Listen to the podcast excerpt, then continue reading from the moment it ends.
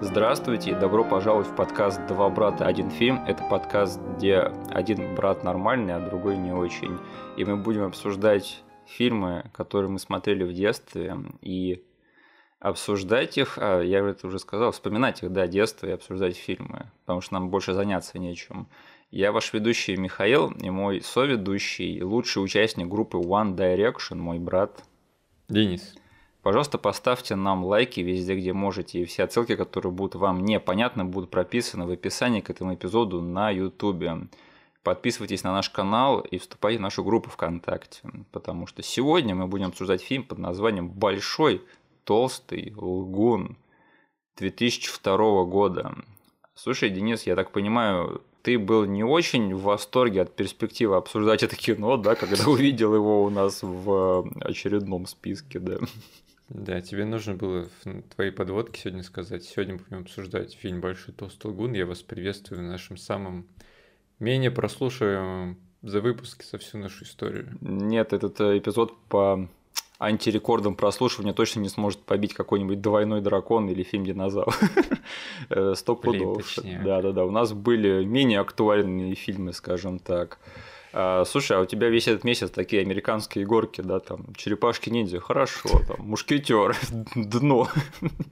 Шоу Трумана, отлично, большой толстый лгун.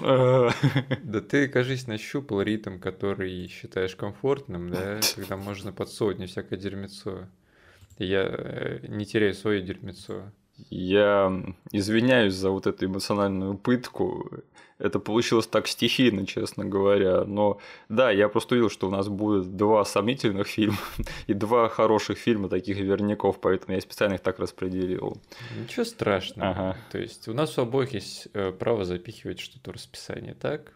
Да, и именно поэтому этим расписанием занимаюсь всегда только я. Именно. И ты никогда. Окей. Ты мне тогда три года назад практически дал вот там шматок фильмов, да, которые ты бы хотел когда-нибудь обсудить, и я постепенно до них добираюсь. Слушай, а мы по всем прошлись уже или нет? А, мы добираемся до последнего пункта в твоем изначальном списке на следующей неделе. Окей. Да, да. Э, так что можешь, не знаю, порадоваться через неделю, но не сейчас, потому что мы не обсуждаем э, более интересный фильм, да, который мы будем обсуждать через неделю. Мы обсуждаем большого толстого лгуна. Ну, посмотрим, да. куда заведет нас это обсуждение. О, я, я просто в восторге. Честно, я просто сопереживаю тебе, потому что я вообще без проблем к этому эпизоду подошел. Э, если что, это кино про большого толстого лгуна Фрэнки Муница. Э, который пишет задание, чтобы не остаться на летнюю школу, да. Сочинение. Сочинение, вот. И его крадет в результате там череды событий голливудский продюсер, которого играет Пол Джамати, этого продюсера зовут Марти Вульф, отличное имя. И персонаж Муница, он узнает, что, оказывается, его сочинение стырили, его посадили в летнюю школу, а по этому сочинению сейчас снимается фильм в Голливуде. И что он делает? Он, конечно же, берет свою подругу Аманду Байнс, они там гонят в Голливуд и начинают э, кошмарить этого продюсера, чтобы он наконец-таки сознался в том, что он сделал и вытащил Муница из э, летней школы. Да, но все это не важно. Важно только то, что в этом фильме играет Smash Mouth, а все остальное это от лукавого. Слушай, Денис, мне намного интереснее послушать э, твою сторону вот этой вот истории, связанной э, с большим толстым лгуном и как он оказался у нас в этом подкасте в нашем детстве. Ты что помнишь про этот фильм? Ты вообще его смотрел раньше? И э, какую порцию этого фильма ты смотрел? Ты смотрел его полностью или там частично до сих пор? Расскажи. Как у нас оказался этот фильм на подкасте, я тебе не скажу, потому что я сам не знаю. Окей, это, это моя ответственность, я расскажу попозже, да. Да, почему? Потому что я этот фильм впервые в жизни сейчас посмотрел. Да, этот фильм был частью моего детства, но не в качестве фильма, который я смотрел, потому что у нас была VHS, откуда-то взявшаяся. И вот всего рекламного материала, который был на ней, то есть это там, не знаю, обложка, актеры, название, описание сюжета, да, угу. вот, типа всего этого не хватило для того, чтобы заставить меня посмотреть этот фильм, он просто меня не заинтересовал от слова совсем. Угу.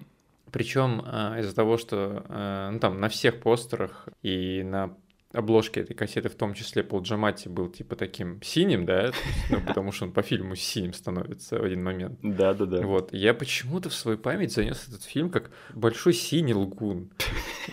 Я, короче, очень долгое время... Ну вот у тебя, судя по всему, этот фильм там был частью твоего детства и жизни гораздо больше. О, да. И, и ты как бы больше, наверное, знал про этот фильм, research ил. Но я вот тогда увидел эту кассету, посмотрел ее, изучил, подумал, не, я пас. А, и ты особо как бы не наседал на меня, да, там не говорил, Денис, надо посмотреть этот фильм, ля-ля-ля. И я вот все забыл про этот фильм. Я просто знал, что есть какой-то артефакт древних э, с Фрэнки Мюницем и Полом Джамати, который называется Большой синий лгун. Синий Я думал, что этот фильм просто вот... Да, вот этот фильм просто про вот этого синего чела, который с самого начала фильма и до конца. Я вообще почему-то подумал, что он главный герой с точки зрения, там, он, он типа протагонист этого фильма. А Фрэнки Мюнис его кошмарит, потому что он злой. То есть ты вот, судя по той обложке, по каким-то фантомным воспоминаниям, придумал целый другой фильм, да? Да. Который не относится к настоящему фильму-то на самом деле. Да, причем я совершенно не понял. Ну, тогда, конечно, э, у меня не было, наверное, и информации, на которую можно было опереться и понять, что третья, э, третий актер это Аманда Байнс, актриса, да? Да, да, да. И для меня просто это был Фрэнки Муниц и Пол Джамати. Пол Джамати я уже к тому моменту где-то видел, а Фрэнки Муниц для меня был, короче, я его просто заменил на агент Коди Бэнкс. Вот, вот короче, большого, толс... большого синего лагуна кошмарит э, агент Коди Бэнкс. Его подруга, она мужчина, да? Да, а потом, как бы, возможно, я э, уже в эру интернета понял, что там... Нет, да нет, что я придумываю? Я, короче, Аманду Байнс э, признал в этом фильме, когда сейчас открыл постер и все. Короче, и, ну, ты понимаешь, почему этот премис меня не заинтересовал, да? Я как бы, я не был фанатом агента Коди Бэнкса, и я подумал, блин, ну зачем мне смотреть на то, как ребенок издевается над синим человеком, который просто синий по своей природе? А, Я так понимаю, просто ты был, наверное, староват, э, когда этот фильм к нам попал, чтобы им наслаждаться на- по-настоящему, потому что я помню, что мы взяли этот фильм на прокат в комплекте с э, «Добро пожаловать в Коллинвуд».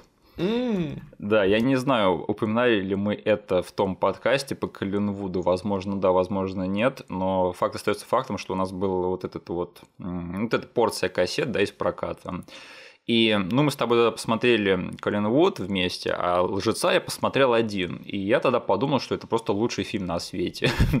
Да, это был один из тех фильмов, знаешь, вот, если ты был староват на тот момент уже для этого фильма, чтобы как-то им проникнуться, то этот фильм у меня был просто в кассу, в самую-самую точку. И я знал, что вот я наслаждаюсь этим фильмом, как бы использую свою привилегию того, что я ребенок. Как бы я тогда понимал, смотрел ли я фильмы получше в детстве. Я вот и сейчас знаю это, и тогда это знал. Знал ли я тогда, что «Большой толстый лгун» – это не очень хороший фильм? Наверное, я это подозревал. Нравился ли он мне? Еще как нравился. Потому что я вот этот фильм смотрел и им наслаждался по той же причине, почему я смотрел наслаждался телепузиками. М. То есть я понимал ли я, что это полный кринж? Конечно. Но я ребенок, и мне можно такое смотреть. Это снято для меня. И вот пока вот у меня был вот этот вот эм, нужный мне возраст, чтобы использовать эту привилегию, я этот фильм смотрел, наслаждался им вообще без всяких комплексов. Мгм. Ну и вообще этот фильм сам по себе был такой фановый. Тут этот кино про пацана, который нарушает все правила и всем все равно доказывает, что именно он прав, а все остальные, в особенности взрослые, они все лохи. Мгм. И Фрэнки Мунис на тот момент для меня был просто королем подобных фильмов. Я знал, что если этот парень на постере, этот фильм срочно надо смотреть. И именно поэтому я, для меня э, какое-то время в детстве самый желаемый фильм был «Агент Коди Бэнкс». Это был просто священный граль, для которого я все не мог добраться, потому что его никак ни в прокате не было, ни в кино не сходить, э, ни по телеку не показывали. И да, самое забавное, что я на тот момент даже был не в курсе, что Фрэнк Муниц, он, оказывается, звезда одного ситкома, да, который сделал его знаменитостью. Мгм. Это Малкольм в центре внимания. Но до меня слава Фрэнки Муница дошла только вот благодаря его побочным проектам полнометражным. Вот как-то так. А, И тем не менее, у меня все равно было воспоминание, что мы с тобой как-то смотрели этот фильм вместе. Но уже не на той кассете, а как-то по телевизору его поймали. Я помню, что мы Мгм. с тобой угорали вместе по той сюжетной линии, где там вот этот вот их третий чувак, друг, да, эм, нянчится с бабушкой одного из персонажей. Угу. И я помню, что мы с тобой вместе смеялись над вот этой вот сюжетной линией, и я не знаю, запомнил ли ты это с того просмотра или забыл. Но это, наверное, одно из моих самых ярких воспоминаний. Я тогда подумал, о, Денис смеется над этим фильмом. Возможно, он далеко не так детско-кринжовый, э, как мне изначально показалось. Я не буду рушить твои воспоминания, да. Пускай оно так и будет, потому что я этого просмотра вообще не помню. Ну вот, ты разрушил мое детство только что. И да, единственное, жалко, что этот фильм очень редко попадался, то есть в прокат мы его больше не брали, только пару раз ловили по телеку. Ну или я ловил, да. А, знаешь, как появился этот фильм на свете? Возможно, у тебя были такие вопросы.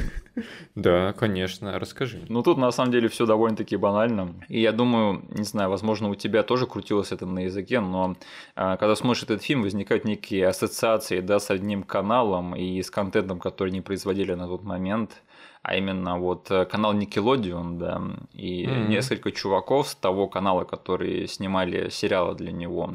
А, продюсеры Брайан Робинс и Майкл Толлин и сценарист Дэн Шнайдер. В общем, это была их затея снять такой фильм. И это чувствуется, не так ли? Потому что когда смотришь этот фильм, вот у меня реально было ощущение, что я смотрю какой-то вот фильм Никелодиона, только с чуть большим бюджетом, да, снятый на студийном киношном уровне. Просто из-за того, что я смотрел этот фильм сейчас, а не тогда в детстве, угу. я связал э, качество я не знаю, киноязык, да, на котором этот фильм изъясняется, да, да, да. с другим похожим каналом, который сейчас более актуален, это Disney. Mm. Дисней для детей. Э, это, по сути, вот эта вот э, фабрика, откуда вышли всякие Хиллари Дафф, всякие, как Блин. Мелисса Джоан Харт, Джастин Тимберлейк. Селена Гомес. Селена э... Гомес. Белла Торн, Зиндай. Ханна Монтана, блин, как ее в жизни зовут? Майли Сайрус. Майли Сайрус, короче, да, да, да вот. И mm для меня этот фильм, по сути, просто из-за того, как он выглядит, а, был, по сути, таким диснеевским полнометражным фильмом для телека, но mm-hmm. на максималках. Ну вот что-то такое чувствуется, да, из тех времен, из того, что производили для детей, только вот на уровне там более или менее нестыдного продакшена, скажем Просто так. да, по сути, мы могли с тобой а, там, буквально в период нескольких лет посмотреть вот э, всякое дерьмецо, про которое мы уже с тобой вспоминали в одном из прошлых выпусков, вроде фильма с этими с близняшками Олсен, да, ты имеешь в виду тот фильм, что мы обсуждали, или какой-нибудь их клон? Какой-нибудь отстойный клон. Папаш с афиши. Вот, типа того, да, мы могли нарваться на такой фильм а, и нарваться на Большого Толстого Лгуна. Они плюс-минус похожи, но видно, что Лгун снят за большие деньги, с большим, не знаю, старанием, но все равно как бы дистанцироваться от вот этого стиля они все равно не смогли полностью. Чувак, папаш с афиши рулит, там пацан приходит в бассейн и не может купаться, потому что у него новая татуха. Вот он Чё, крутой. Я согласен сейчас э, сказать все что угодно, лишь бы ты не добавлял его к нам в календарь. Хорошо, тогда лучше обсудим «Рот на замок», где сестры Олсен становятся свидетельницами убийства и путешествуют по миру под программой защиты свидетелей, потому что они постоянно везде всем про это рассказывают. Все, ты устроил мини-выпуск по этому фильму в рамках этого выпуска. Пожалуйста, не мучай ни меня, ни наших слушателей. Ладно, ладно, Денис, хорошо. Дождемся просто следующего августа, и у нас будет месяц Олсен. И папаш афиши, и рот на замок, и Нью-Йоркская минута, также этот фильм называется, да, с Шоном Леви. И еще какое-нибудь дерьмо найдем. Может быть, мы устроим марафон другой Олсен, нормальный. А, это и самый. Ван Дивижн, что ли? Да. да. пожалуйста. В каких фильмах она снималась? Что было, было бы классно обсудить в рамках подкаста? А, Марта, Марси Мэй, Марлен. Вот депрессивный фильм про э, смертельную секту самоубийц. Вот это было бы здорово. Снималась в э, ремейке Олдбоя? Да, да. Во, я его до сих пор не смотрел. Вот, э, хочешь, если меня отомстить, да, за вот эпизод по больш, большому толстому лагуну, то заставь меня пересматривать Олдбоя Спайка Ли. Вот это страшная картина. А, кстати, про месть. Э, знаешь, самое интересное... Я сейчас к ней вернусь. Э, знаешь, самое интересное, на самом деле, это вот не всякие там продюсеры, да, и подвязки с каналом Nickelodeon в производстве Большого Лгуна, а что его снял довольно-таки интересный товарищ, не так ли? Э, это было для меня большим-большим открытием, mm-hmm. потому что, ну, просто банально, когда я искал этот фильм на онлайн-площадках, ну, блин, просто рука тянется проверить, кто там вообще в съемочной группе, смотрю, такой, офигеть, я этого чего точно знаю. Шон Леви, да, который впоследствии был продюсером «Очень странных дел», он режиссер, по-моему, всех частей «Ночи в музее». В общем, он очень много всего снял, и я наконец-таки могу раскрыть свой коварный план, Денис. Mm. Потому что, знаешь, вот эм, большой лейтмотив этого фильма, да, это месть. Да. И вот этот вот эпизод по Лгуну, это, короче, моя месть тебе за то, что я именно с твоей подачи посмотрел главного героя год назад. Блин, извини. И, в общем, я весь год вынашивал план, подобно герою Фрэнки Муница. Как бы тебя отомстить за то, что ты заставил меня смотреть этот кусок говна. то, что сеешь, то и пожинаешь. Потому что ты на тот момент должен уже был знать, что не надо смотреть главного героя. И все равно ты мне сказал, и я пошел в кинотеатр. Это был дождливый, холодный день. И я в этот несчастный день посмотрел это главного героя, и у меня настроение еще больше испортилось. Что ты такого сказал, что заставил тебя идти в кино? Ты сказал, что это неплохой фильм, на который можно сходить, посмотреть, и он тебе понравится. Ты был неправ. Блин, мне кажется, ты со временем немножечко приукрасил мои слова. Возможно, я был не настолько восторжен. Ты вот твои слова были последней каплей в плане того, почему я пошел смотреть этот фильм. Ладно, сорян. Возможно, я перекладываю на тебя слишком много ответственности, да, возможно так, но тем не менее, ты заставил меня посмотреть один дерьмовый фильм Шона Леви, я тебя заставил посмотреть другой дерьмовый фильм Шона Леви. Мы квиты, да. Я вообще могу составить кейс, почему Большой Лгун намного лучше, чем главный герой. И сейчас я этим займусь в этом я подкасте. спорить с этим не буду. Не, знаешь, а, помнишь, в последней «Матрице» там а, Нео в первом акте этого фильма работал над игрой, да, с кучкой разрабов таких хипстроватых. Угу. И они там все думали, что бы такого сделать, да, как бы угодить потребителям, да, и все дела. Угу. Мне кажется, что главного героя сняли вот эти вот чуваки. Вот серьезно, это такой фильм просто снятый как будто бы вот этой вот нейросеткой, да, которая сейчас картины красивые пишет. Ну смотри, этот фильм по итогу с номинацией на Оскар, ты бы все равно смотрел его при подготовке к сезону Оскара. Погоди. Так? Ведь так? Ты про большого толстого лагуна, я что-то не Нет, про главного героя. Стоп, за что его номинировали? За лучший визуальный эффект. А, ну да, куда же без этого. А, нет, Денис, я бросил привычку смотреть все фильмы, которые номинируются на Оскар уже давным-давно. Я бросил смотреть Оскар уже давным-давно. Я уже год четыре не смотрю церемонию награждения Оскар, только самые лучшие эти самые биты. Биты, да, это я интересно. Лучшие пощечины смотрю, вот надо было так сказать. А, к слову, о Шоне Леви, а, «Большой толстый лгун» это был довольно-таки прорывной фильм для него. И это, по-моему, был не его полнометражный дебют, но это фильм, который вот прямо сделал из Шона Леви того Шона Леви, которого мы знаем, ну и относимся к нему как по-разному. А вот успех Большого Лагуна, он вот породил вот эту вот целую карьеру, да, огромную, которая вот эм, усеяна этой огромной плеядой очень средних фильмов. Ты заметил его камео в Лгуне? Нет. Там момент, когда нам показывают вечеринку, которая происходит в голливудском особняке. И там есть момент, когда Шон Леви такой поворачивается в камеру и говорит «Бэм! Плохой фильм!» Он играет одного из гостей на этой вечеринке. Просто Шон Леви для меня не тот человек, которого я, знаешь, в лицо а, могу заприметить в каком-то фильме. Я тебя не виню. А, если что, «Большой толстый, толстый лгун» и правда для своего бюджета был довольно-таки успешный фильм. И я не знаю, я, конечно, сейчас немножечко иронично употреблю это слово, но этот фильм даже в каком-то смысле культовый. Слушай, я с тобой немножечко согласен, я понимаю, почему этот фильм может сейчас э, да. быть культом, потому что вот ты подрос, и ты сейчас как бы, по сути, представитель поколения, да, который был в нужном возрасте, когда этот фильм выходил. Да. И вот все подобные тебе люди сейчас занимаются тем, что в интернете хоть как-то вспоминают этот фильм э, с хорошей точки зрения. Ну, даже не с хорошей точки зрения, но я время от времени вижу, что кто-то в интернете или там в Твиттере шутит там в стиле «Эй, помните это дерьмо?» uh И там «Смотрите самый нулевой фильм из начала нулевых». И вот я такие мемчики вижу, ну, с эм, не то чтобы там завидной регулярностью, но время от времени этот фильм вспоминаю, так что это, я бы не сказал, что это напрочь забытый фильм совсем. Ну, слушай, я вот э, готов за себя сказать, что я понял, что я нахожусь в хороших кругах, когда в первые же 5 секунд заиграла песня Smash Mouth в этом фильме. И, э, в общем, меня это ощущение отпускало до самого конца, до начала титров. Э, мне больше интересно, как тебе этот фильм сейчас на просмотре, потому что растопил ли он твое сердце, Денис? Что ты сейчас почувствовал к фильму «Большой толстый лгун»? Ой, короче, если в общем, то, как я и сказал, это просто диснеевский фильм на максималках. Да. И слава на богу, на максималках, потому что обычный бы диснеевский фильм я бы вообще не выдержал, я бы разносил еще с пух и прах и говорил, Миш, нет, ты сумасшедший, и в тебе говорит только ностальгия. Но... Папаш Софиш. Какое-то удовольствие я получил. И я считаю, что это довольно-таки да. крепкий, нормальный фильм для своей аудитории для своей аудитории, для своего времени, да, когда он был снят. Да? Потому что на самом деле таких фильмов больше не снимается, мне кажется. Ну, или, по крайней мере, мы их не видим, да, то есть их не показывают в кинотеатрах. Они где-то скорее на стриминговых сервисах валяются, да, и у них очень низкие рейтинги там и зрительские, и эти у критиков.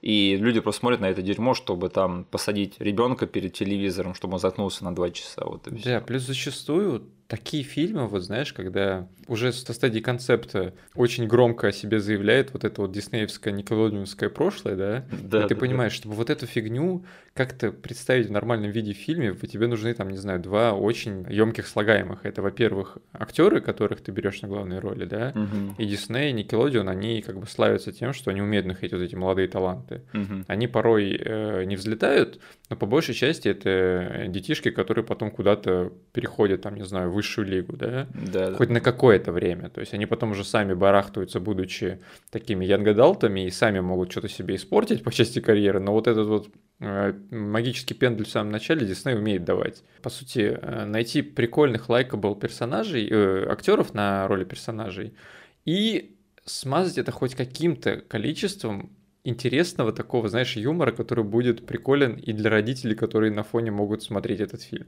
Да, да, да. Мне кажется, вот по поводу Лагуна, у меня такое впечатление первое было, что мы, кажется, нашли ультимативный пример фильма из жанра как мило, что эти дети творят настоящие преступления. Ох, и причем они начинают даже с каких-то немножечко банальных и как-то безобидных вещей, да? Да. Потом иногда они начинают преломлять все э, законы, и ты не понимаешь, как это вообще возможно, это явно не реалистичный мир. Но они такие милые, они такие, типа, безобидные, посмотри, какие они жизнерадостные, пускай им это сойдет с рук, все. Ну, мы время от времени натыкаемся на такие фильмы, да, мне кажется, один из таких последних ярких это был «Домашний арест», где мы тоже сидели, думали, как, как это вообще могло им сойти с рук. А тут вот э, сначала дети такие, ну, проникают со взломом на частную собственность, да. Преступление, ну, такое, безжертвенное, да. Угу. Но потом они начинают эмоционально пытать человека, там, вымазывают его в синий цвет, хакают его машину, а потом вообще, по сути, организовывают его похищение, да. И в итоге лишают его карьеры. Лишают его карьеры. Но ну, а как бы все это нормально, да, потому что этот продюсер, он по логике этого фильма просто худший человек на свете. И знаешь что? Вот и отлично. Потому что если бы этот фильм было не так весело смотреть, я бы еще докопался. Но то, как все в итоге получилось в этом фильме, мне кажется, пускай так оно и будет. Блин, это реально олдбой твоего детства. Это фильм про месть, да, типа и про то, что месть на самом деле разрушает. Ну, это фильм про олдбой, а здесь на самом деле месть это хорошо, да, месть тебе поможет. Этому человеку так и надо отомстить. Да. Ты специально так вывел на олдбой? У тебя еще при просмотре были такие ассоциации, или это получилось так стихийно? Я не буду раскрывать своих секретов. Окей, э, я буду думать, что это все твой план на самом деле. Э, и знаешь, э, если бы этот фильм был не так весело смотреть, я бы даже, наверное, побоялся показывать его детям, да, а то вдруг вдохновятся на какие-нибудь сомнительные поступки, потому что тут э, даже дело не в том, что тут дети творят плохие вещи, это им сходит с рук, и это выглядит мило.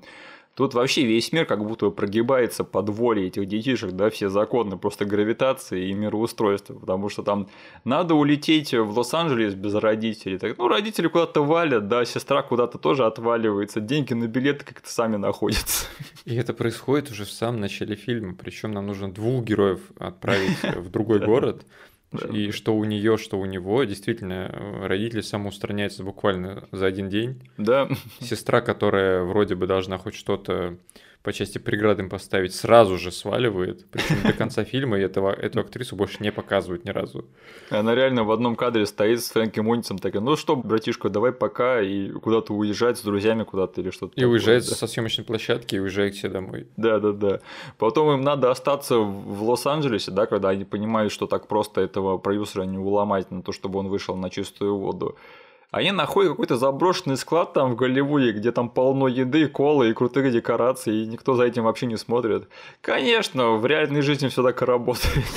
Что там? А, и они еще, смотри, перед тем, как м, попасть э, на съемочную площадку, им нужно было где-то раздобыть средства передвижения, да, типа по Голливуду как-то перемещаться. И... А, они, они находят терка из клиники, да, и он их подвозит. Сюрприз-сюрприз, да. Он потом оказывается, что этот продюсер и э, с ним успел кровь попортить, да, и поэтому он становится их вообще дружбаном и возит их вообще куда надо. Угу. Неудивительно, что именно поэтому мне в детстве этот фильм и понравился, да, этот фильм, он знает своего зрителя, он знает, как ему угодить. Конечно же, я смотрел этот фильм и думал такой, блин, вот бы поехать там в Голливуд, найти там заброшенную площадку, да, где там полно жратвы и крутых вещей всяких, и мстить продюсеру голливудскому. И еще я самый крутой чел, самый умный. На самом деле я недооцененный гений, который умеет круто писать сочинения. И просто школа для меня, она меня, короче, сдерживает, она меня сковывает, да. А я на самом деле такой же крутой скейтбордист, как Фрэнки Муниц в этом фильме. А я, на самом деле, даже сейчас смотреть фильм купился, потому что они, по сути, построили вот эту вот модель мира, да,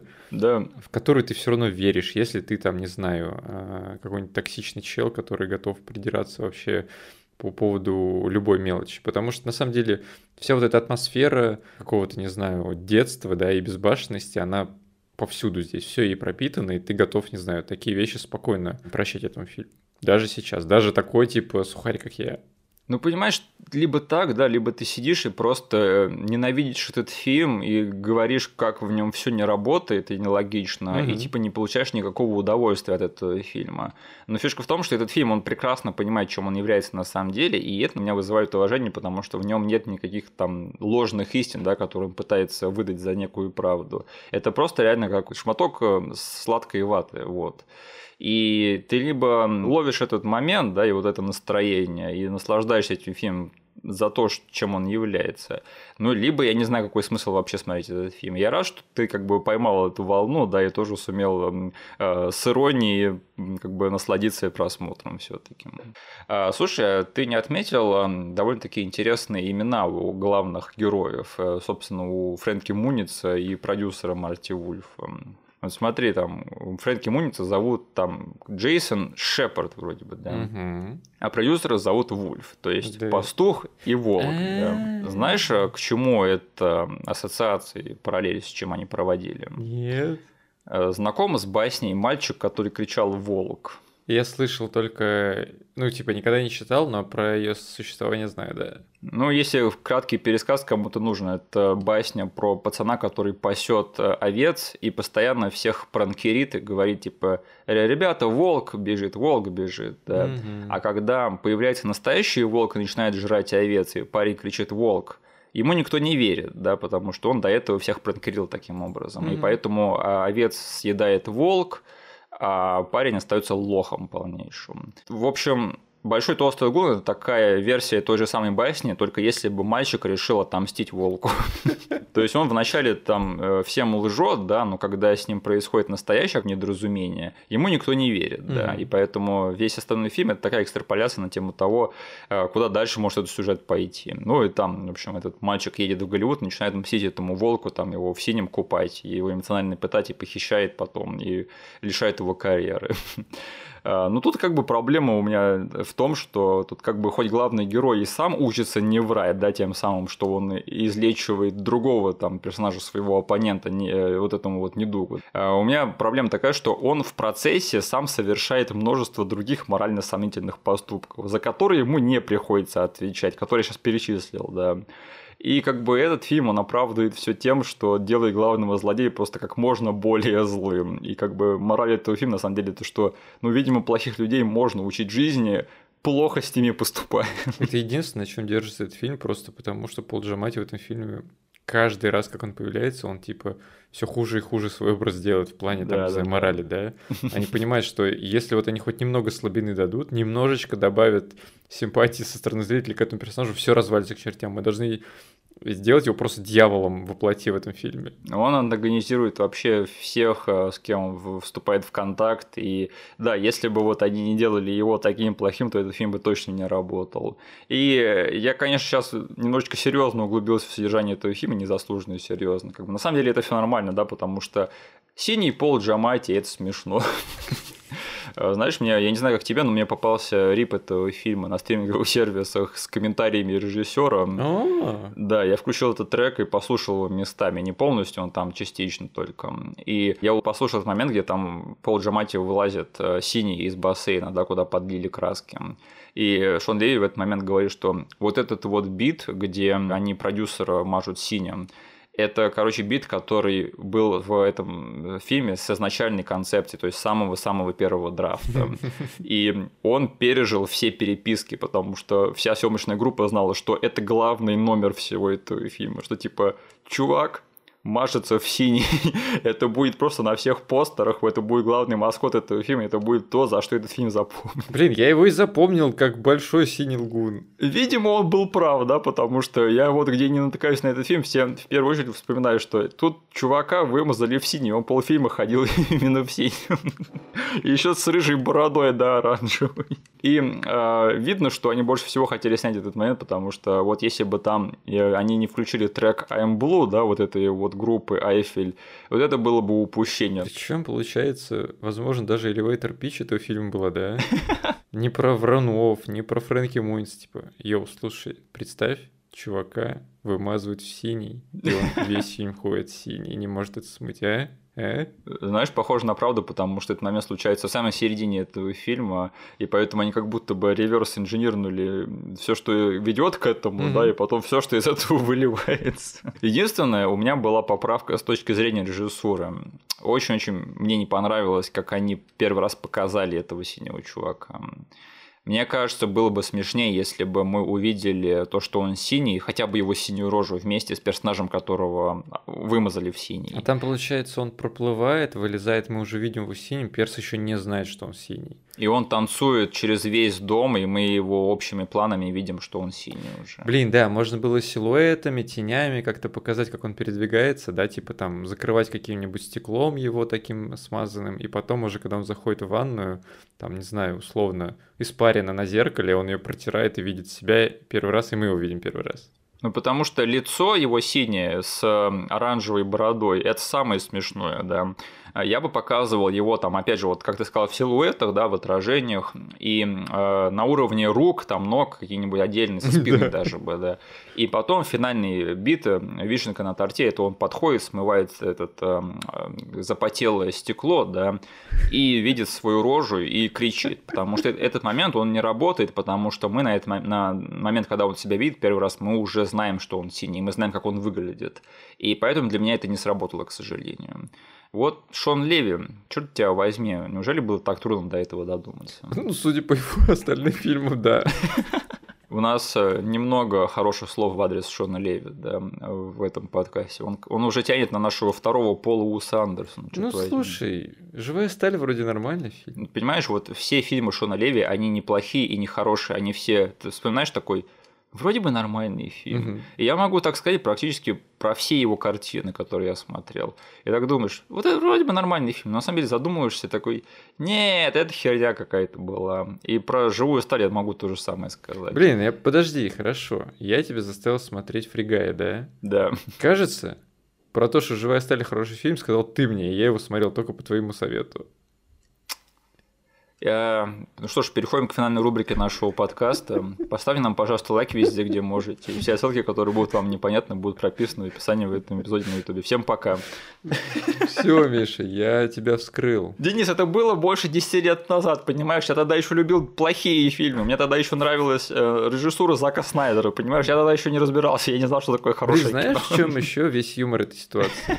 Да том, что «Живая сталь» фильм 2011 года, да. среднячок, который э, снял Шон Леви, угу. который также, по сути, прошел через нашу семью, там, ну просто с другой стороны, ты мне сказал, да, что это нормальный фильм, я его посмотрел по итогу, он в 2011 году был номинирован на Оскар за лучший визуальный эффект. О, слушай, это уже какой-то паттерн поведения, да, модель поведения, что Шон Леви снимает посредственные фильмы с хорошими спецэффектами. Это, знаешь, меня больше всего бомбило, когда тот фильм про медведей номинировали на Оскар, он выиграл за лучшие эффекты. Как он назывался? Про медведей? По книжке, которую написал этот фанатик религиозный. Да, еще потом сняли сериал нормальный по этой же книге. Чего? Там Николь Кидман еще играла. Николь Кидман и Дэниел Крей. Как называется это дерьмо? Блин, я не знаю, я такие фильмы вообще воспринимаю как белый шум и не, не обращаю внимания. Ты мне рекомендовал это кино, черт подери. Подожди. А, все, господи, про медведей. Медведи там появляются в середине на один экшен сет пис. Я понял. Ну так за них-то и дали Оскара. Да, да, да. да. Как он называется, блин? Я, я вообще хоть, хоть убейте, вот сейчас не вспомню. Это цикл книг известных, типа, из этой штуки хотели сделать следующего Гарри Поттера, и, э, я не помню.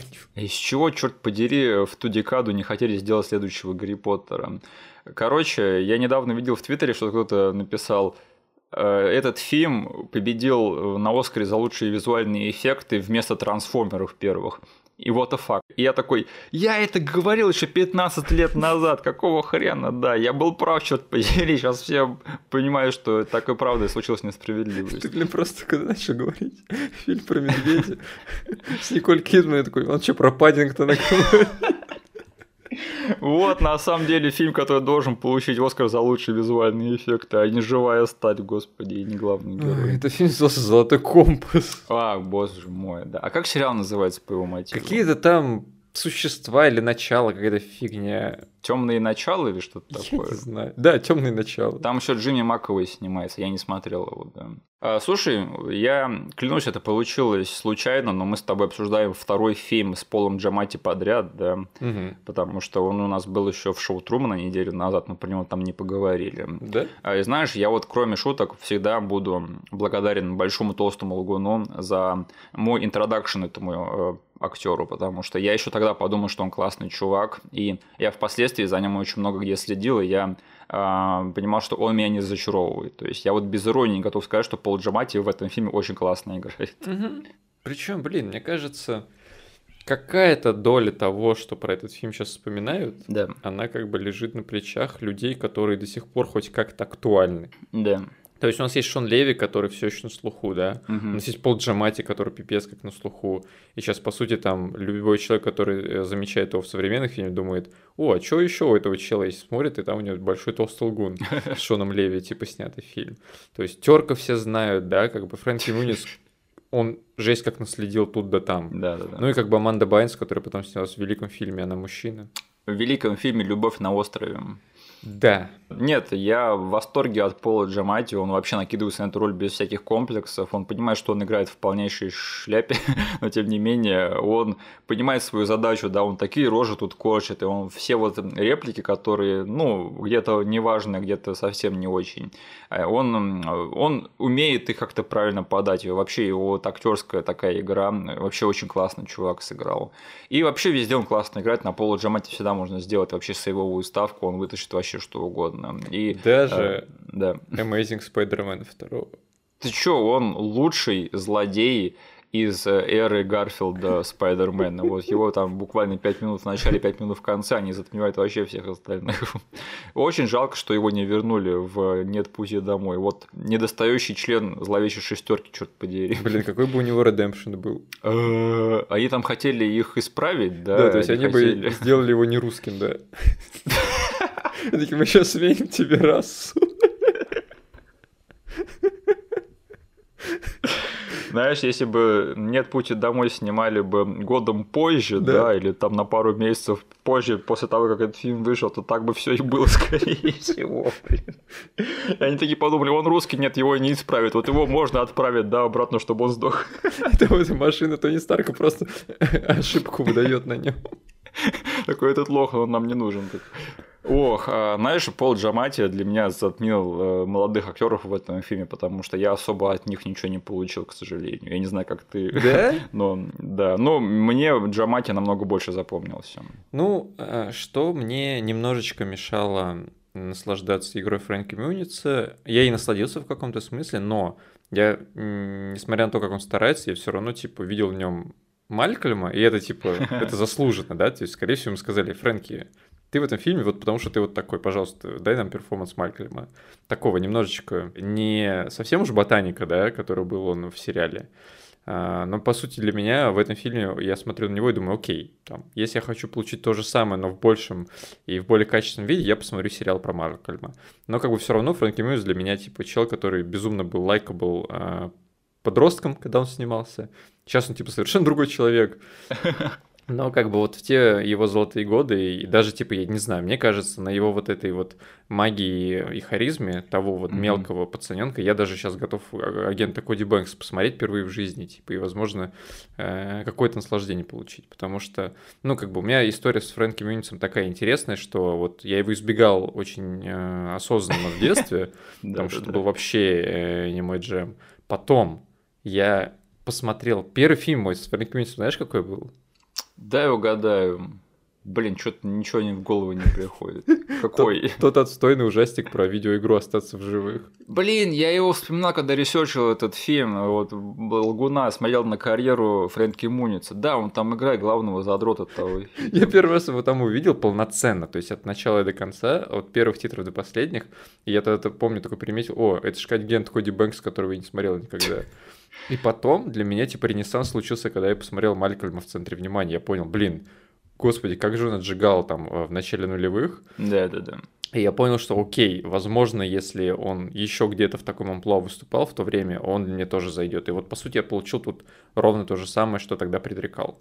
Поэтому молодец, типа, да, он тут классно выступил. Понятное дело, что все теряются на фоне Пол Джамати, но он тоже молодцом. А Аманда Байнс, что я про него могу сказать здесь, она просто преступно здесь слишком эмоционально, не знаю, веселая, счастливая. То есть реально любой кадр с ней возьми, она в каждой сцене слишком сильно улыбается, и это прям, не знаю, слишком большим позитивом на меня льется с экрана. Оно просто преступное количество позитива. Нельзя быть такой милой.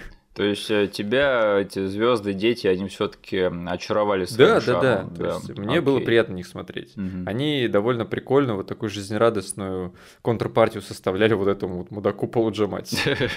Слушай, а почему вот этот фильм «Остаться в живых», да, про видеоигру, почему его сейчас не вспоминают геймер-комьюнити как один из самых кринжовых случаев репрезентации геймер-комьюнити в кино. Я э, это жду, не знаю, каждый день встаю и жду, когда же кто-нибудь из таких, знаешь, критиков с голосом на ютубе, да, в западном да, комьюнити да, все таки э, зажжет вот эту вот искру, да, потому чтобы с новой силой обсирать этот фильм.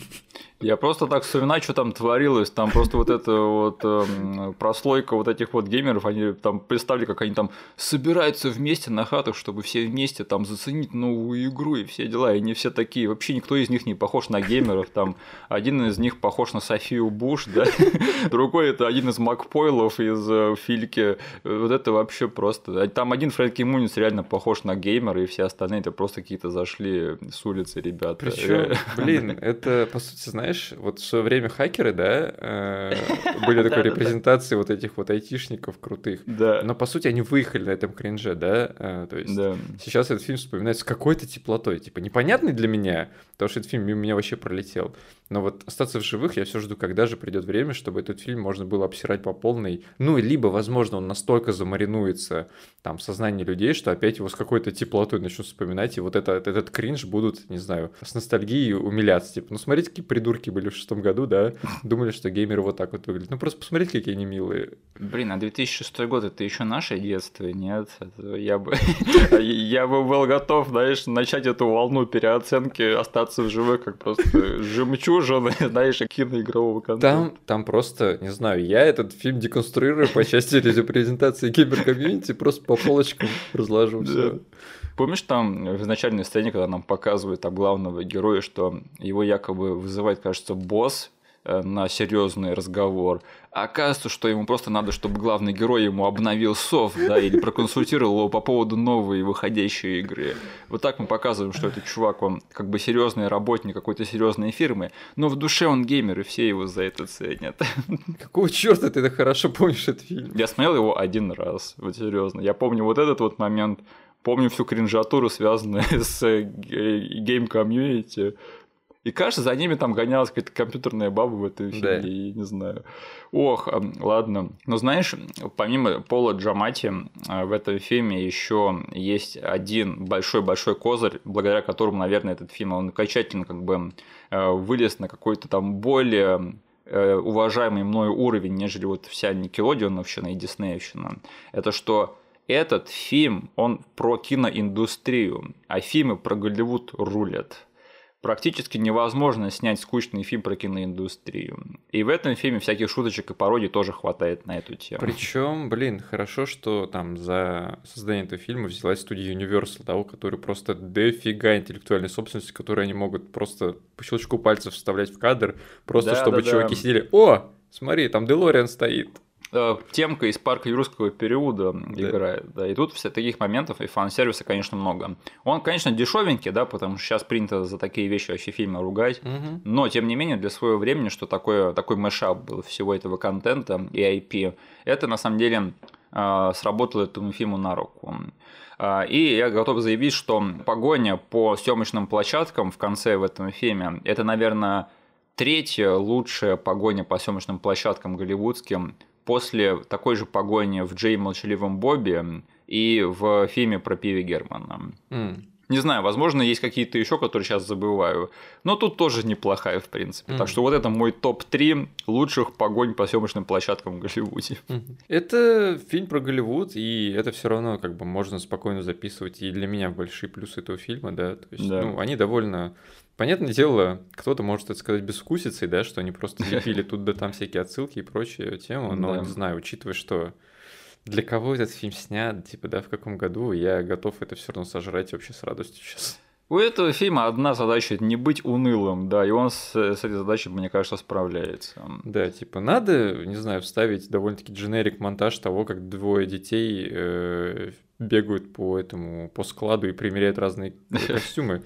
Ну окей, получайте, господи. Это хоть и банальная вещь, но смотрится довольно весело. Угу. Слушай, а вот они там в одной сцене идут по вот этим вот съемочным площадкам, и мимо них проходят розовые гориллы. Блин, я, короче, этот фильм смотрел, и э, я, ну, просто как только они оказались на студии Universal, я просто начал весь бэкграунд просматривать, угу. и там кучу странностей замечать, но я думал, ну ладно, типа, прикольно, там какой-то чел обнимает э, здоровенную курицу, еще какая-то фигня происходит, и я такой, ладно.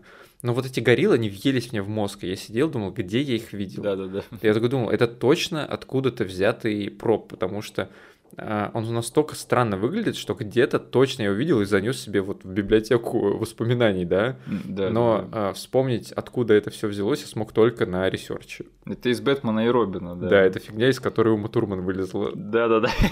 Что, блин, творилось в том фильме? Но я тоже приметил такой, это, это что, они прям вот те самые костюмы из Бэтмена и Робина на самом деле впечатляют. А, это явно вот им скидывали все, что не нужно, да, потому что фильм не сильно там высокобюджетный, но как бы то, что валяется, и то, что не нужно, можете взять и использовать в своем фильме, потому что Бэтмен и Робин это фильм, который провалился, да, и эти пропы с ними, наверное, просто никто не знал, что делать, помимо того, как сбагривать их в какие-нибудь там э, не очень важные фильмы, которые сейчас на производстве находятся. А, единственное, этот фильм хоть и происходит в Голливуде, но сам он не очень понимает, как снимаются настоящие фильмы, да, потому что вот он там крадет сценарий у этого подростка, и мне кажется, уже через неделю этот подросток идет в кино и смотрит тизер к еще не снятому фильму. Чего? Так не бывает. Ну, не совсем неделю, там у него начинается летняя школа, месяц пускай прошел, и по сути у чела был даже не сценарий на руках, да? Да. А вот этот тритмент какой-то. Э, да, да. И фишка в том, что даже на тот момент этот фильм еще не снимают, да, да потому да. что и там э, и весь фильм идет э, такая тема, что непонятно еще будет ли этот фильм снят, да, потому что Марти Ульф пытается еще подмазаться к президенту студии. И тот факт, что они выпустили тизер этого фильма в кинотеатры, потому что они еще даже не приступили к съемкам. Извините, но I call bullshit, как бы так совсем не бывает. Им нужно было как-то заставить Фрэнка Мюнису узнать о том, что какая-то движуха намечается по его сценарию. Ну там, не знаю, в газете объявлением прочитать или в интернете посмотреть что-нибудь такое. Сайт какой-нибудь, который готовит к этому фильму. MTV, новости. Да. Про кино рассказывает. Э, интервью с Марти Вульфом, который рассказывает про свой новый фильм. Да. Почему бы нет? Но то, что они сняли тизер и пустили его в кинотеатре, а этот фильм еще не снимается, и у него уже стоит дата на следующее лето. Извините, но вот В это я не готов поверить. В то, что дети могут найти заброшенную там площадку, да, и жить на ней, и так и все и будет до конца фильма. Вот в это я готов поверить, но то, что сняли тизер к несуществующему фильму, извините, но это совсем какая-то фантастика. Денис, скажи, есть какие-то отдельные моменты, которые ты, ты бы хотел обсудить? Я не знаю, но каким-то образом я не мог отделаться от мысли, что в этом фильме неплохо для того времени отнеслись к такому показателю, как diversity. А, да, наверное. Потому что глава студии в этом фильме угу. афроамериканец. Да. Главный режиссер этого фильма будущего азиат Джон Чо. Чё? Угу.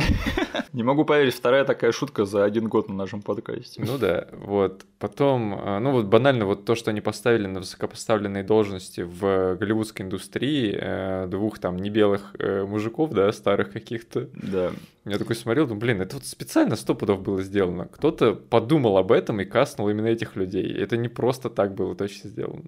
Э, знаешь, если уж заходить на эту тему, я знаю, ты не любишь, когда я так говорю, но все таки Началось опять. Если затрагивать эту тему, то это скорее, знаешь, знаешь, стереотип а, магический негр называется, magical negro. Угу. Это такой стереотип, когда э, черных актеров берут только на роли таких мудрых, пожилых, да, таких классных чуваков. На роль которые... Моргана Фримена. Это, короче, роли, на которых Морган Фриман себе карьеру построил. Угу. И он, типа, появляется в нужный момент и говорит главному игру какую-то мудрость, да, и наставляет его на верный путь. Угу. И такие подобные стереотипы, да, они как бы появились благодаря тому, что на главные роли всегда брали белых актеров, да, а вот надо куда-то впихнуть там diversity, и поэтому мы дадим вот этим вот третьестепенным да, персонажам какую-нибудь такую роль с авторитетом, да, но который как бы все равно в итоге превращается в стереотип. Угу. Поэтому diversity в больш... большом лгуне, она вот именно такая, что как бы, ну там есть какие-то вот э, разнообразные актеры, но они все на таких проходных ролях. Угу. И я вообще читал, что изначально Джона Чо э, просили сыграть эту роль с азиатским акцентом. Эх. И он сказал, типа, я отказываюсь от роли, я не буду это дерьмо играть, потому что это не смешно.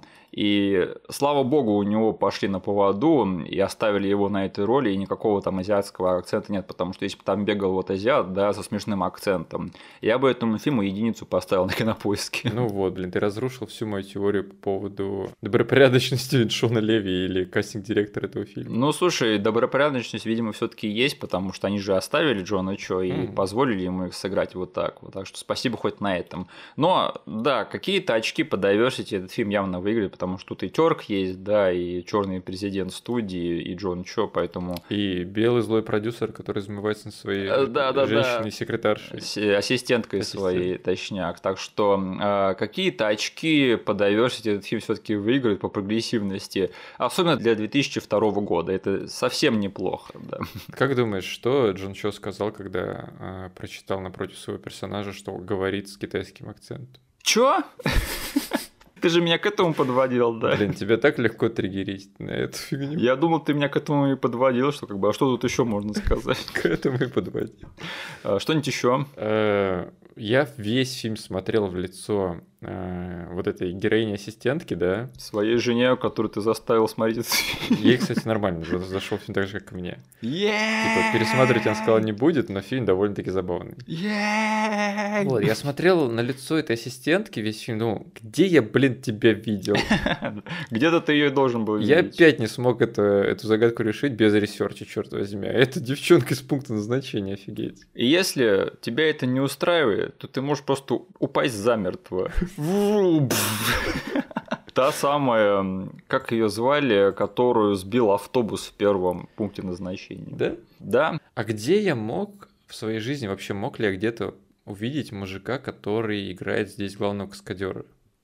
А кто этот главный каскадер? Э, актера зовут Ли Мейджерс. Это этот самый, который вертолетчик, что да. ли? Это же Ли Мейджерс, чувак. Это человек на 6 миллионов долларов, кажется, так называется этот сериал он появляется в том шутливом прологе из Скруджда, помнишь? А. Когда они там показывают, что э, этот, эм, крепость Санта-Клауса окружает террористы, и к ним на подмогу приезжает эм, Ли Мейджерс. И они такие, о, это же Ли Мейджерс с миниганом, кажется, да, или с автоматом. Вот это он. Он звезда американского ТВ.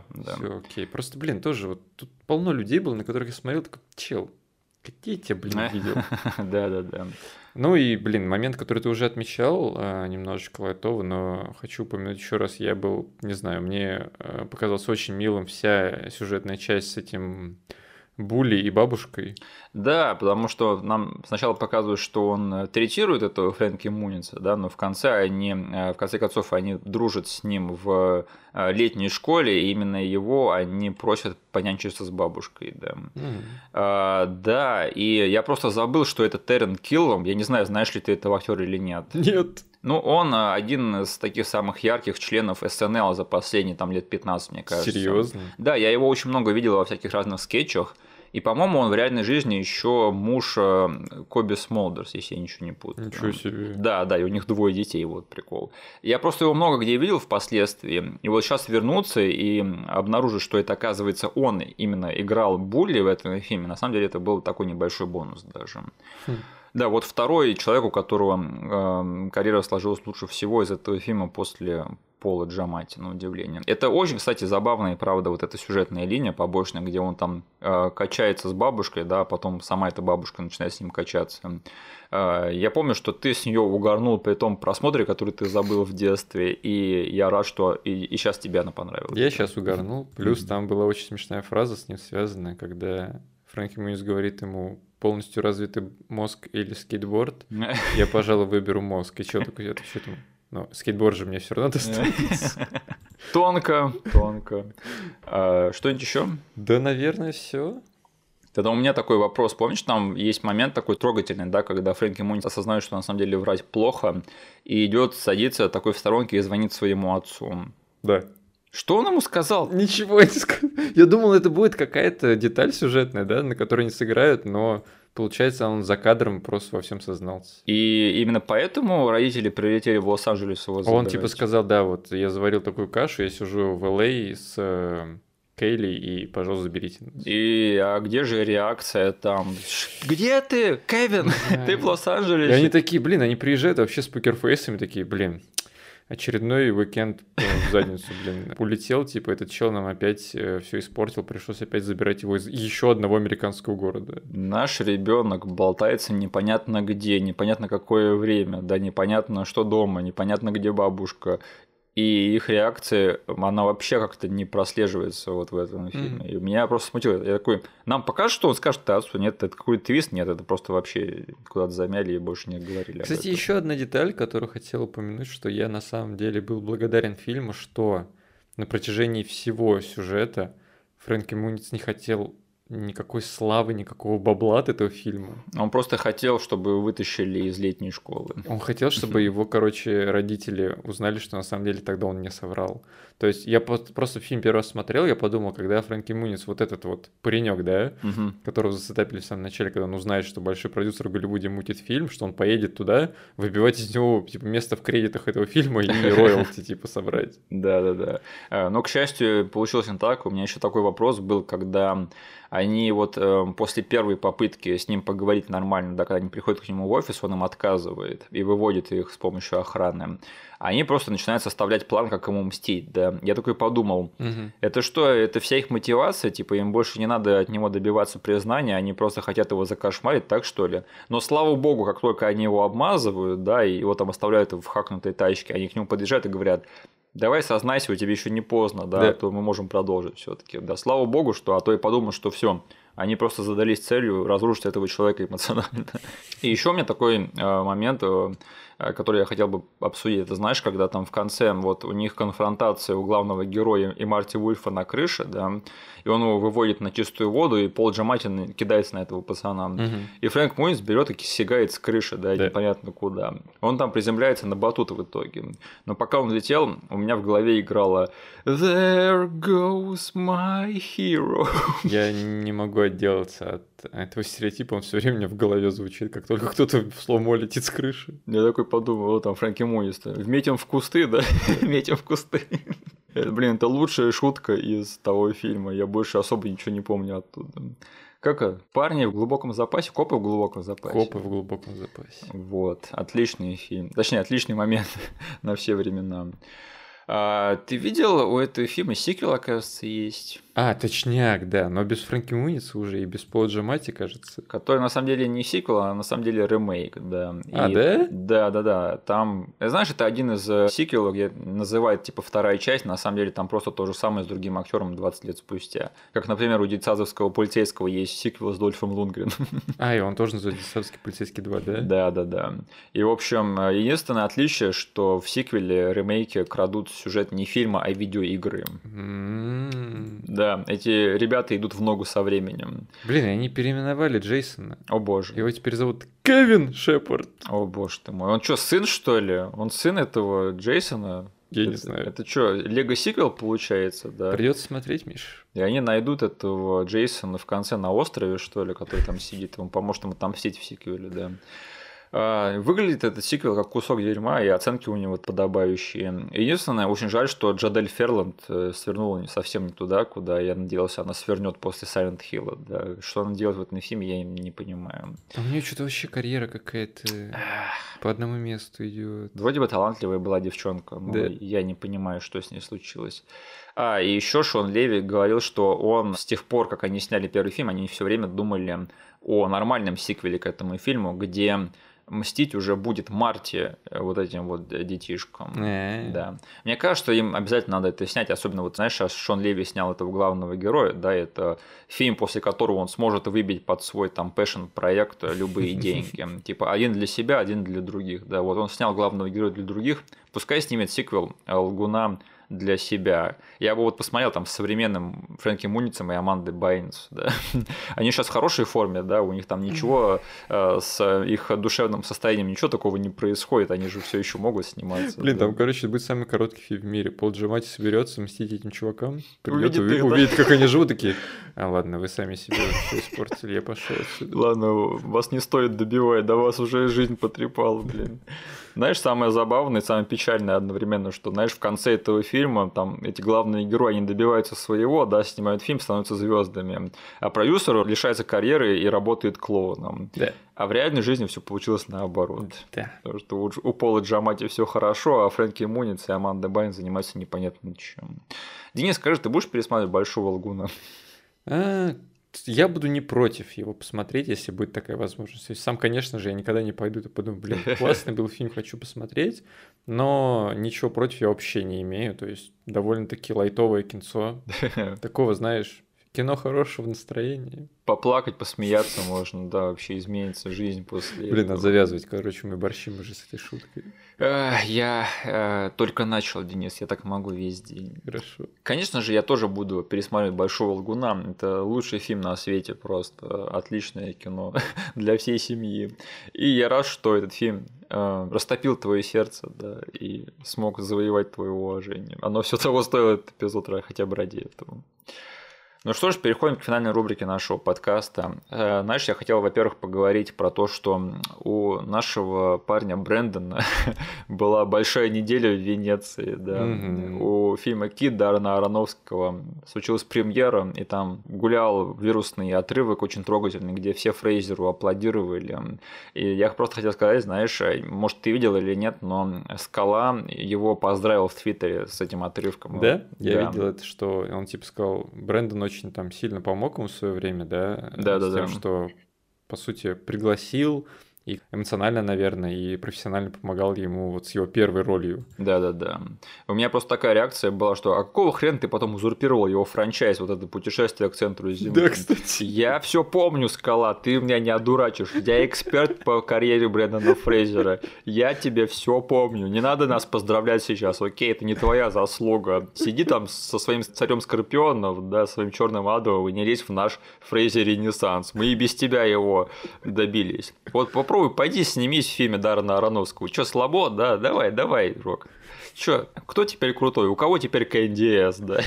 Путешествие к центру Земли, недооцененное кино, и в сиквеле должен был сниматься Брэндон Фрейзер, а не Скала, черт возьми. Ты, кстати, посмотрел, кажется, этот фильм после того, как мы обсуждали его фрейзерами. Да, да, мне захотелось еще немножечко нашего парня Брэндона посмотреть. А, Но второй фильм со скалой я до сих пор не смотрел и не собираюсь, конечно же. Так, еще нас спросили, будет ли какая-нибудь Джим Керри Палуза. Э, Забавно, это написали до того, как еще вышел эпизод по шоу Трумана, да. А я просто хотел сказать, что вряд ли у нас будет марафон по Джиму Керри. Просто проблема такая, что мы любим Джима Керри, да, но как бы обсуждать его фильмы, э, там такая проблема, что нет разнообразия, да, вот мы, когда у нас марафон, обычно у нас все фильмы такие разные, там есть про что рассказать. Но фильмы Джима Керри, они не то чтобы все одинаковые, но как бы сильно радикально что-то по поводу них мне было бы трудно сказать. Это я не говорю, что мы больше никогда не будем обсуждать его фильмы, да, но как бы марафона, скорее всего, не будет. И плюс он немножечко слишком мейнстримовый для выбора марафона, потому что, ну, Джиму Керри не нужен ренессанс, да, у него с карьерой и так все достаточно неплохо. А я не знаю, согласен ли ты со мной, или все таки тебе, может быть, хотелось бы устроить Джим Керри Палузу? Фишка в том, что я не знаю, что со своей стороны, да, с нашим именно э, привкусом мы сможем нового сказать по нему. Да, да, да. Ну, то есть посидим, не знаю, максимум мы там можем э, удивиться, что какой-то там момент или какой-то фильм Джима Керри нам больше понравился, чем там публике какой-то в моменте, да? Да. Но по всему остальному мы, скорее всего, будем говорить и просто кивать, да, да, ну, а вы знаете, да, конечно, вы знаете вот это, и вот угу. это, и вот это. Типа классный фильм, Джим Керри молодец, поехали дальше. Да, так что мы не будем говорить нет э, всем остальным фильмам с Джимом Керри, э, но марафон, да, я думаю, это затея сомнительная. Так что, так что вот как-то так. А Денис, скажи, что ты смотришь? Я специально решил вынести на обсуждение сегодня фильм, который ты лайтово очень обсудил и посоветовал в одном из прошлых выпусков, угу. но не мог его обсуждать нормально, потому что я к тому моменту не посмотрел. И ты сказал, я не могу ничего говорить про этот фильм, потому что там будут спойлеры сплошные. Денис, ты посмотрел что-нибудь новое? Нет. Ну ладно, переходим тогда к финальной рубрике нашего подкаста. Ну что, как тебе фильм? Блин, слушай, каким-то образом у этого фильма получилось вот это вот, казалось бы, ну, ты меня знаешь, да, я ненавижу медленные медитативные фильмы, которые выезжают на какой-то своей странной атмосфере. Да. И про этот фильм при желании можно было так сказать. Он двухчасовой, не самый, блин, э, спешный, э, и герои тут порой такие а, аутично отбитые. Это да. все заслужено, но оно как бы действительно так и есть. То есть это не какие-то супер активные э, персонажи, которые бегают тут и там и, не знаю, супер лайкабл. И которых легко впечатлить. Да, тут есть такие, но, по сути, главный герой у нас немножечко такой апатичный. Да. И у меня большие, типа, были э, не то что э, сомнения, а опасения, да, по поводу того, как мне этот фильм зайдет, потому что там э, скажу, что Get Out прочь мне очень в свое время понравился. Угу. Насчет мы, мы с тобой немножечко разошлись. И я все равно как бы считаю, что это хороший фильм, но как бы это не совсем там мой джем. Ну, это потому, что у тебя плохой вкус, Денис. Возможно, да. Возможно, мне стоит пересмотреть этот фильм, и я типа скажу себе сейчас, все, чел, пришло время э, заявить всем, что у тебя хороший вкус, давай через стиснув зубы, тебе должен понравиться этот фильм. Э, вот. Мы, как бы, мне меньше зашел, и я думал, что, блин, неужели это вот тенденция на спад, да? И сейчас, типа, буду смотреть медленный медитативный фильм Джордана Пила двухчасовой. И на удивление мне очень понравился этот фильм. А, вот в эту всю атмосферу странного местечка, да, на захолустье Голливуда, там вот в пустыне, и во всей этой движухе с облаками я что-то въехал очень как по маслу и насладился, не знаю, всем, что там происходило. Единственное, что, возможно, они немножечко там вот с третьим актом а, подзатянули буквально парочку моментов тут да там, угу. но вообще общее впечатление у меня положительное, не знаю, короче, советовать и вообще как бы э, я знаю, что ты фильмы не советуешь, да? Я по твоему примеру тоже очень не люблю этого делать, но фильм э, получает от меня довольно-таки высокую оценку. Угу. Я был рад э, тому, что, блин, я вообще не смотрел ни один трейлер. Да. Нифига не знал, что в этом фильме происходит. Я даже забыл, что там на постере изображено. Да. Сидел, просто думал, окей, что сейчас происходит, что сейчас происходит, а куда это все свернет. И вот финальный-финальный твист с этой фигней с облаками я вообще не знал. А оказывается, они его в трейлере, блин, показывали. Э, смотреть трейлеры это всегда плохая затея. Блин, я уже думал, они там супер по минимуму покажут, но нет, даже вот эту штуку они засветили. И, короче, блин, нет, он на меня таким образом э, повлиял, что я теперь хочу для себя мини-марафон устроить, да, и уже окончательно засетапить вот этот вот топ, который у тебя спрашивал, да, когда ты в прошлый раз про этим говорил, угу. то есть спросил, там, распредели на пьедестале все три фильма. Я сейчас не могу этого сделать, потому что «Прочие мы» я очень давно смотрел, и вот просмотр э, нет, он заставил меня усомниться в том, что, как бы, возможно, и мы мне зайдет, фиг знает. Угу. Ну, я с тобой согласен, потому что я просто неделю назад обсуждал этот фильм с тобой, ну, там, на следующий день после его просмотра, да, угу. а этот фильм, он довольно-таки, ну, overwhelming, как говорится, да. и тут есть что переварить, и вот с тех пор я о нем все больше и больше думал, и он мне все больше и больше нравится, и я очень хочу его пересмотреть чтобы как-то сформировать уже свое точное мнение. У меня просто вопросы по структуре, она немножечко такая, то ли намеренно, то ли мне показалось, так что она такая, не то чтобы рваная, но она не совсем стандартная для такого фильма. Я понял, да, да о чем-то. И каким-то образом у него получилось именно даже вот этой структурой меня вовлечь угу. во все, что происходит. То есть я такой, окей, я понял, там, по каким правилам ты играешь, я согласен на них. Ну да, это просто скорее была моя неготовность к такому фильму, да, что как бы, ну я думаю, что посмотрю более-менее традиционное кино, угу. но тот факт, что он попробовал что-то такое другое, нестандартное, это неплохо, просто я был не совсем готов. Э, вот именно поэтому хочу посмотреть его второй раз. А, очень жалко, что не удалось посмотреть на большом экране, да. это, вот это, потому что кино зрелищное. А, да, я бы сказал, что в первой половине это такие знаки, да, ремейк знаков. Да, блин, причем угу. вот знаешь, э, там, смотря даже ревью знаков, можно, ну, у других каких-то там критиков или обзорщиков, угу. у многих встречается вот это вот, да, почему персонажи себя ведут как будто бы не от мира сего, да? да. Они как будто бы, блин, были написаны инопланетянами и сыграны инопланетянами. Но с другой стороны смотришь, там другие ревью, и люди говорят, блин, вот это вот какая-то странность, да, да, была воспринята ими как изюминка. И они такие, блин, а вот оно дало какой-то интересный вкус этому фильму. И здесь то же самое. То есть ты смотришь, и большая часть персонажей они себя ведут, как будто бы нет мира сего. Угу. Но как бы и мир вокруг них строится такой, что ты готов в это все верить. Да, нет, э, у меня не было вопросов в плане поведения персонажей, потому что тут есть, ну, люди, которые ведут себя так, как я бы вел в этой ситуации. Угу. Например, ну, сестра его, да. да. А вот этот главный герой, который играет Калуя, э, он как бы там очень жирно подчеркнуто, что он такой эмоциональный инвалид, да, который да. очень трудно чем-то впечатлить, и который с людьми не очень ладит. Поэтому у меня вопросов к этому не было. А во второй половине этот ремейк знаков превращается в ремейк челюстей, что да. тоже круто, э, такой своеобразный. Поэтому э, мне вот вторая половина, она для меня как-то закрыла этот фильм в плане моих впечатлений. Так что, да, достойное кино, и я надеюсь, что Джордан Пил продолжит. И я рад, что как бы не все вот его фильмы, да, и это был первый фильм, который такой, знаешь, не открыто политический, да. Да. И я не говорю, что открытая политика в кино это плохо, но я рад, что он так продолжает переосмысливать свое творчество и такой, ну, вдруг у меня будет фильм такой полегче в плане там подтекстов, да. Не то, чтобы их там нет совсем, но он намного более такой легковесный в плане там смыслов по сравнению с предыдущими двумя фильмами. Надеюсь, он э, продолжит там переизобретать свое творчество и продолжит делать свое дело, да. Угу. А я посмотрел э, по твоей рекомендации, а тут ты меня наорал на этом эпизоде, блин, как я это не смотрел. Я посмотрел «Бэтмен против черепах». Супер крутой мультфильм, ты не соврал. Спасибо, что заставил меня посмотреть это кино. Я так давно не смеялся на просмотре. А, для меня самый большой шок был, что это реально комедия такая откровенная, да. что в ней реально очень много классного юмора. Когда там две черепахи и Робин, по-моему, они заходят там в одну из камер в Arkham Asylum, и на них такая ядовитый плюш, который превратилась там в огромное растение. Такая, ха, я вас сейчас сожру. Она к ним наклоняется, не может до них дотянуться. Они такие, что реально? Она не может до нас дотянуться? Ну давайте просто обойдем вдоль по стене от нее. И там, короче, обходит, уходит. И она такая, да черт вас, типа, возьми, как так-то, Да, вот такие моменты для меня вытянули. Вообще супер бодрое кино, полное э, экшена, шуточек и фан-сервиса.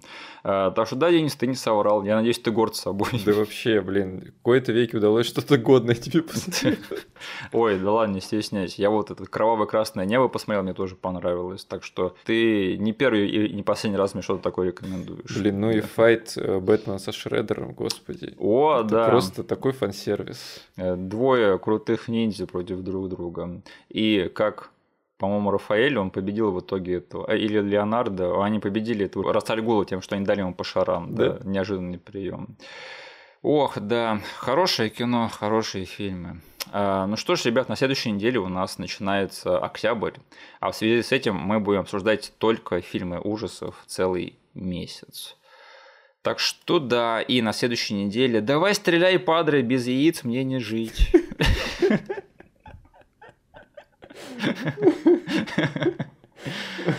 Надеюсь, кто-то из вас поймет, к чему это было. Спасибо, что нас послушали. Услышимся с вами через неделю. Поставьте нам, пожалуйста, лайк везде, где можете, и все ссылки, которые будут вам непонятны, будут прописаны в описании к этому эпизоду на YouTube. Спасибо, до свидания. Всем пока.